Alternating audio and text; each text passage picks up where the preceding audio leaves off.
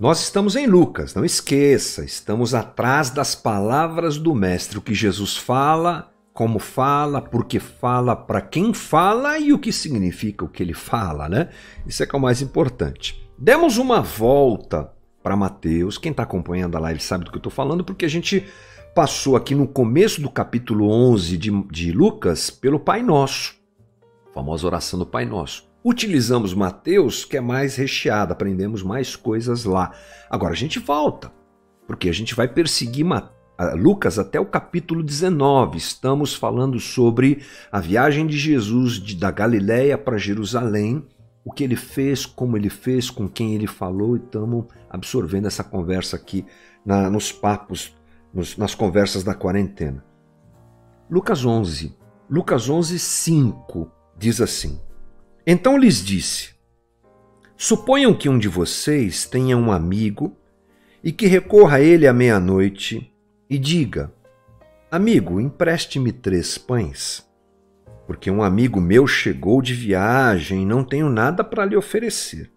E o que estiver dentro da o que estiver dentro, perdão, responda: Não me incomode.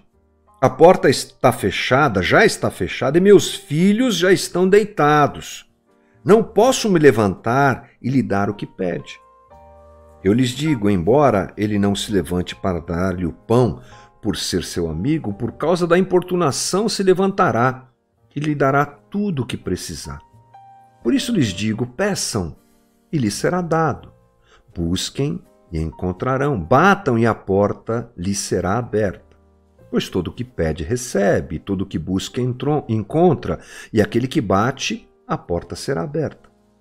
Qual pai entre vocês, se o filho lhe pedir um peixe, em lugar disso lhe dará uma cobra? Ou se pedir um ovo, lhe dará um escorpião? Se vocês, se vocês, apesar de serem maus, sabem dar coisas boas aos seus filhos, quanto mais o Pai que está nos céus dará o Espírito Santo a quem o pedir. A gente começa lembrando que todo o texto bíblico deve ser encaixado dentro do contexto em que ele está. Primeiro, dentro do contexto do próprio texto que está sendo lido. Jesus acabou de ensinar o Pai Nosso aos seus discípulos. Pai Nosso é o que, gente? Uma oração. Aliás, a gente que chama de Pai Nosso, né? Ele é, ensina uma oração aos discípulos que pediram isso a ele, lembra? Os discípulos disseram: Jesus, João ensinou uma oração para os seus discípulos. O senhor não tem uma oração para a gente aí, não?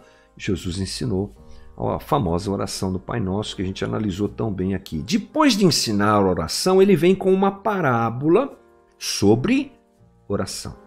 O detalhe é que essa parábola ela é muito inserida dentro dos costumes e do cotidiano da vida do primeiro século ali na Palestina, ali né, na Galiléia, em Samaria, onde Jesus está. O que Jesus fala parece uma coisa é, normal para nós, mas ela deve sempre ser analisada dentro do cotidiano daquelas pessoas. Por isso eu vou gastar um tempinho aqui. Porque essa parábola é simples, você vai perceber que ela é simples, mas ela requer, para ser compreendida, uh, um, uma, um mergulho nas situações do dia a dia daquele pessoal. E é isso que eu vou fazer um pouquinho antes da gente entrar na parábola e entender o que ela diz. Bom, na Palestina, gente, se viajava muito, quase sempre à noite. Por quê? Por causa do calor. Né? É um lugar muito quente mesmo. Então, na história de Jesus, um viajante chega na casa do seu amigo perto da meia-noite. Coisa relativamente comum, a gente imagina. E no Oriente, a hospitalidade era uma coisa muito séria e levada muito a sério por eles, como um dever sagrado. É, não é suficiente quando chega um amigo seu na sua casa, um familiar, alguma coisa assim, dar àquela pessoa, dar ao seu, o seu hóspede alguma coisa que satisfizesse as necessidades dele. A coisa tinha que ser abundante, entendeu? Não é assim, ô, oh, vem aqui que eu vou te dar um miojo aqui. Não, vamos comer. E aí o anfitrião tinha que se virar para dar toda a, to, toda a receptividade, a melhor receptividade possível ao seu visitante. Aí entra uma coisa interessante. Nas aldeias, o pão era feito nas casas.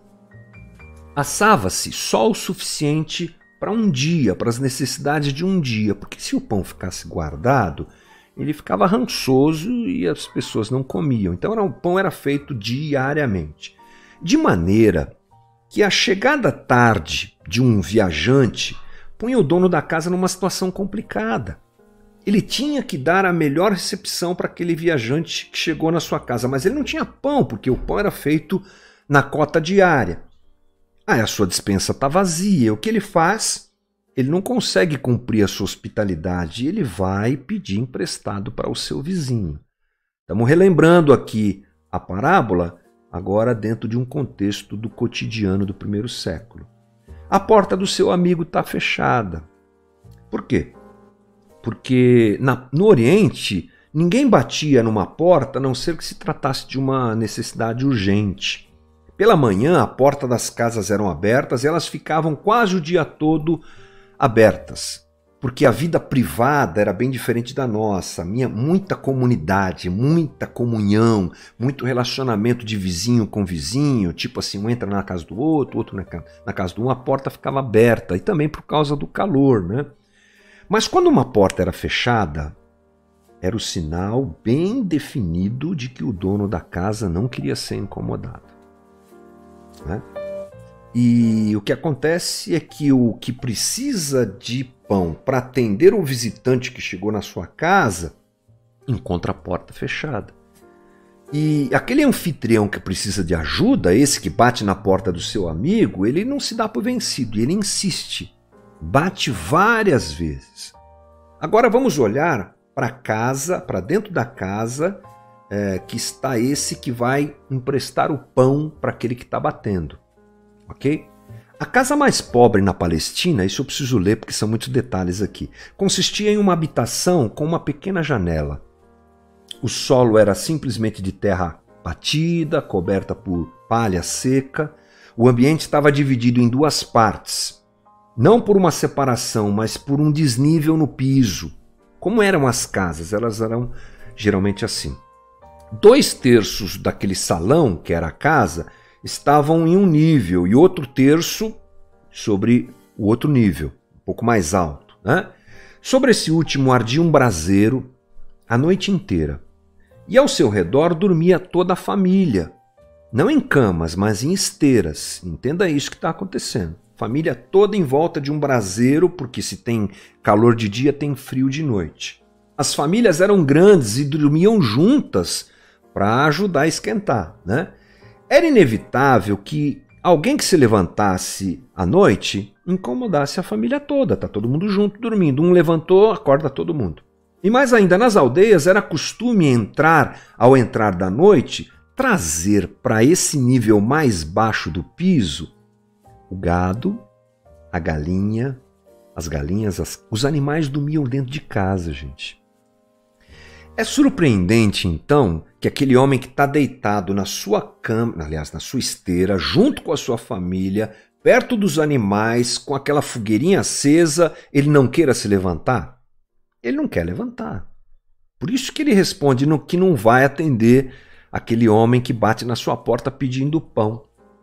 O anfitrião, ele insiste, sem vergonha.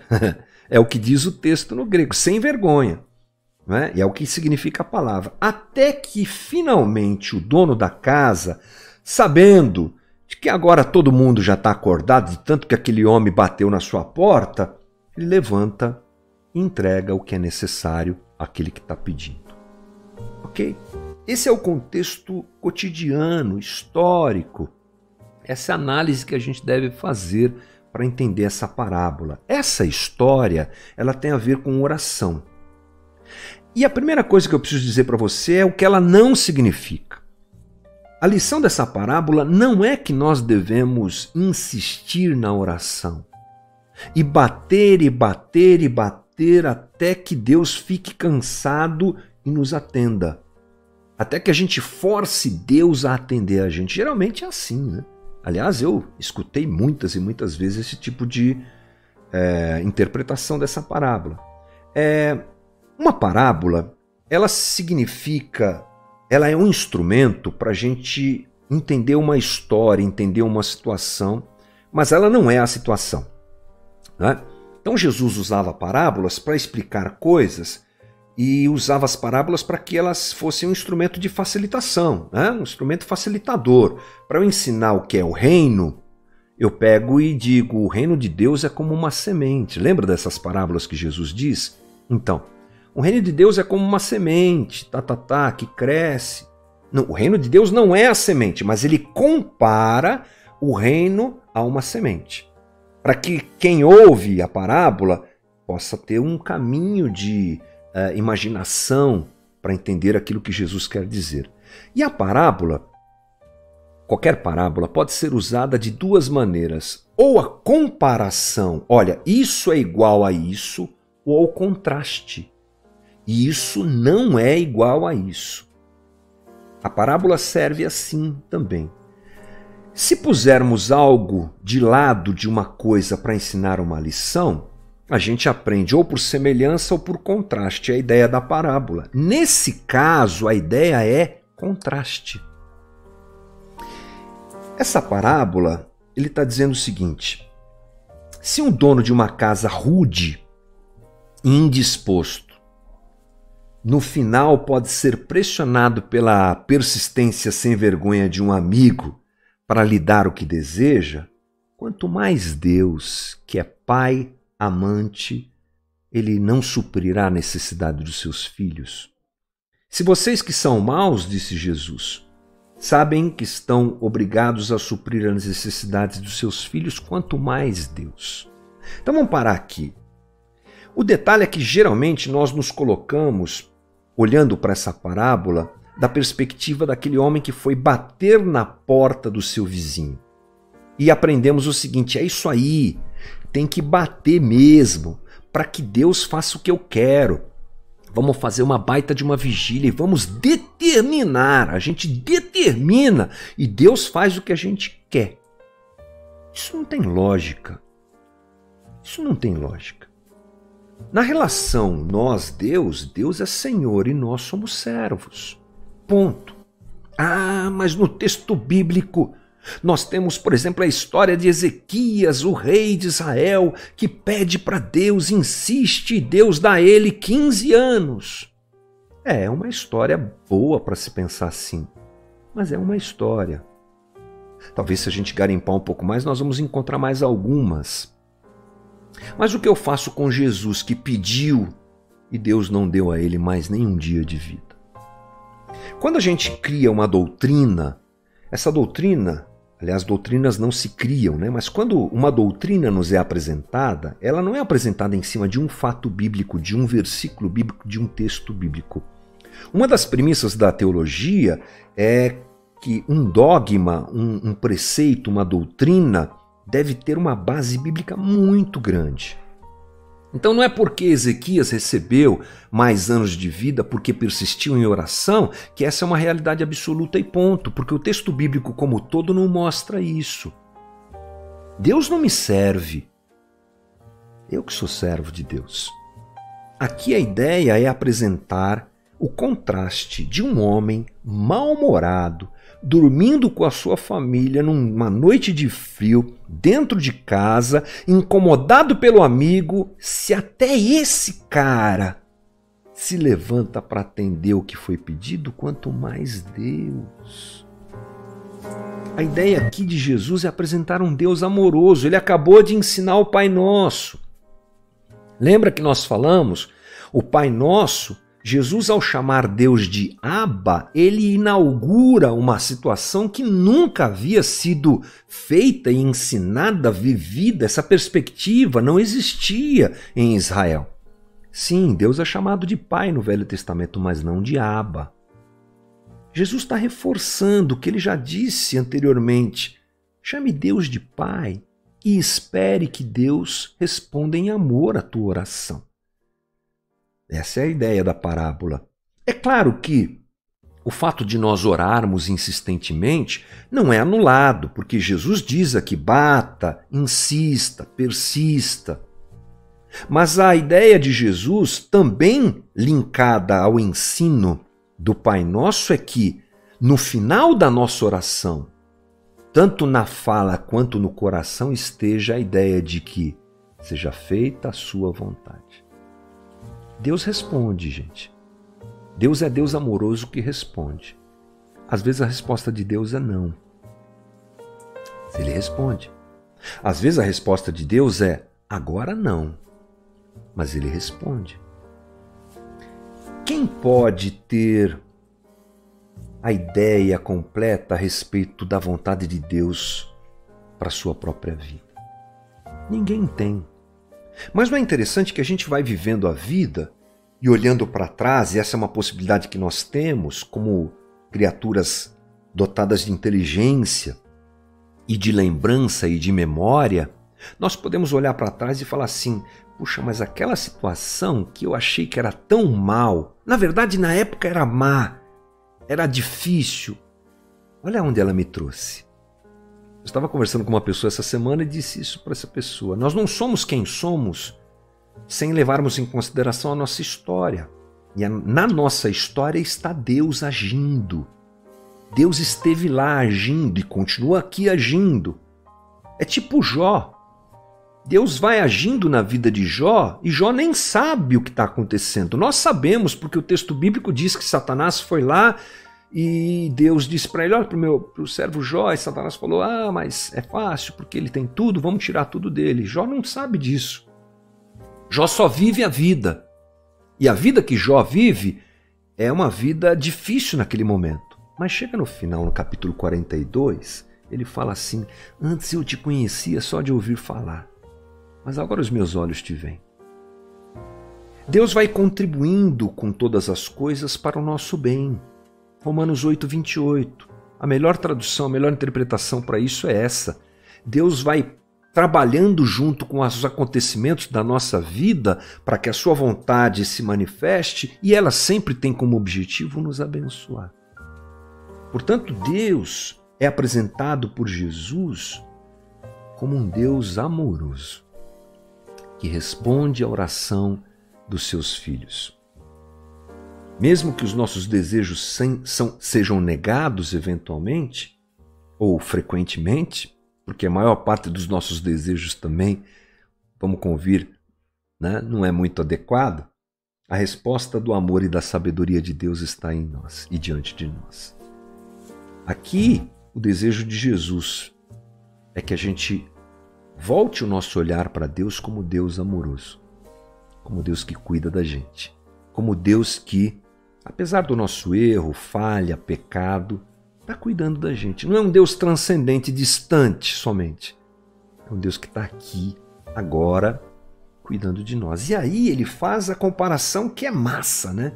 Massa é velho, né, gente? Quem diz ainda, isso aqui é massa? Eu digo. Bom, qual a comparação massa que Jesus faz? Com a gente mesmo. Uh, eu abri o, o, a nossa live hoje tocando a música do Elvio Sodré, que é uma pedrada, né, meu? que esse cara fala nessa música é a mais absoluta verdade. Somos nós, maus.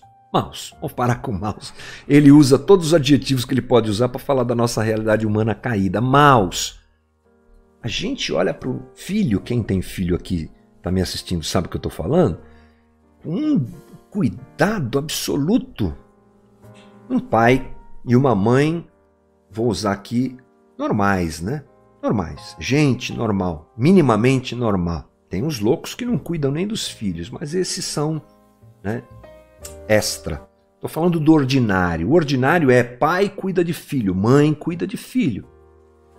Minha sogra ensinou para minha mulher, minha mulher me ensinou. É, mãe, pai não morre engasgado. Tira da boca para dar para o filho. Não é verdade? É assim mesmo. Se nós, na nossa pecaminosidade, na nossa falha, no nosso mal. A gente faz isso. Quanto mais um Deus amoroso, perfeito, santo, não vai cuidar de nós.